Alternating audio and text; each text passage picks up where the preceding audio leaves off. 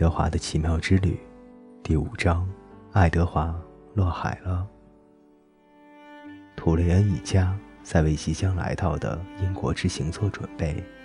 埃及街上的那座房子里，呈现出一片忙碌的景象。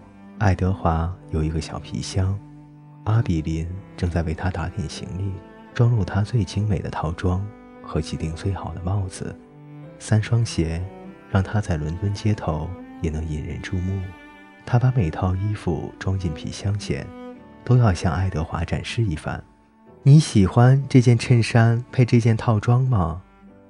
他问他，或者是你想戴你的黑色礼帽吗？你戴上它看上去很漂亮。我们要把它装起来吗？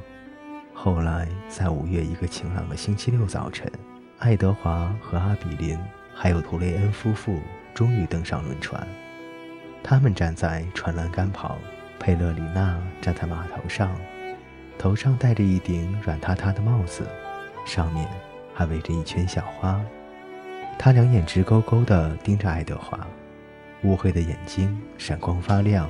再见，阿比林冲他的祖母大声说道：“我爱你。”轮船缓缓驶离了码头。佩勒格里娜朝阿比林挥着手：“再见，小姑娘。”他大声说道：“再见。”爱德华觉得耳朵里湿乎乎的，一定是阿比林的眼泪。他心想：他希望他别把自己抱得那么紧，那会把衣服弄皱的。岸上所有的人，包括佩勒格里娜，终于都从视线中消失了。想到再也不会见到这个老太太，爱德华松了一口气。正如预期的那样，爱德华·图雷恩在船上引起了许多关注。哦，多么奇特的一只小兔子啊！一位老妇人说道。她的脖子上绕着三串珍珠。她弯下腰凑近了看爱德华。谢谢您，阿比林说。船上的几个小女孩渴望而深切地望着爱德华。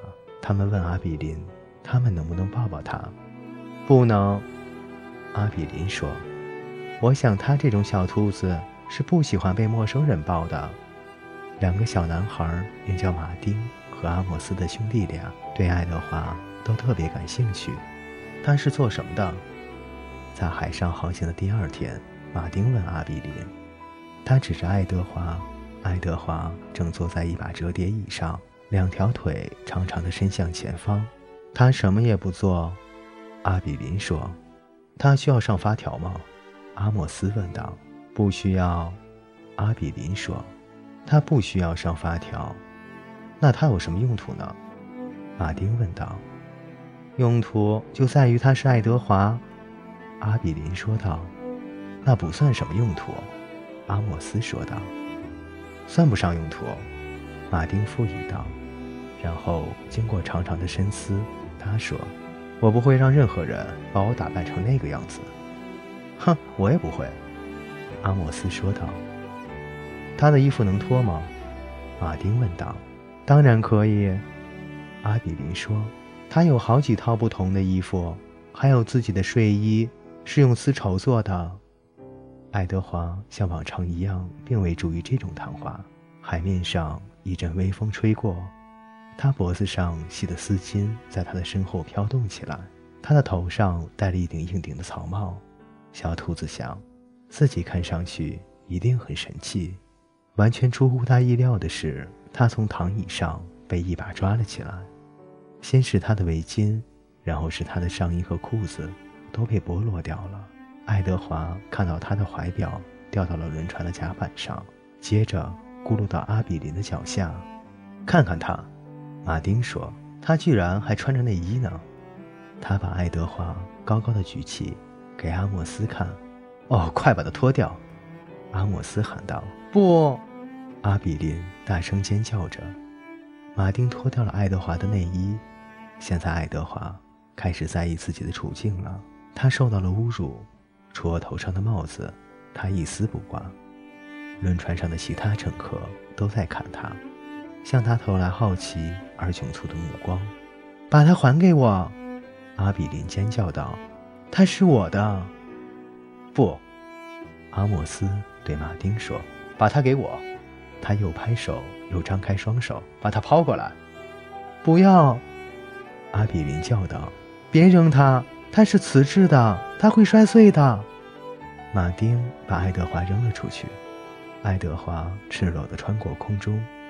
就在刚才，小兔子还在想，当着一位乘客的面赤身裸体，可能是发生在他身上最糟糕的事。可是他错了，比这更糟糕的是，他同样赤身裸体的从一个高声大笑的卑鄙男孩的手中被扔到了另一个男孩的手中。阿莫斯接住了爱德华，把他举起来。得意洋洋地向人们展示，把它扔回来。马丁叫道。阿莫斯抬起胳膊，正准备把爱德华扔出去时，阿比林拦住了他。他一头撞在了那个男孩的肚子上，使他没有得逞。正因如此，爱德华才没有飞回马丁那肮脏的手里。爱德华·图雷恩落到了船外。各位听众，第五章播讲完毕。欢迎您的继续守候与收听。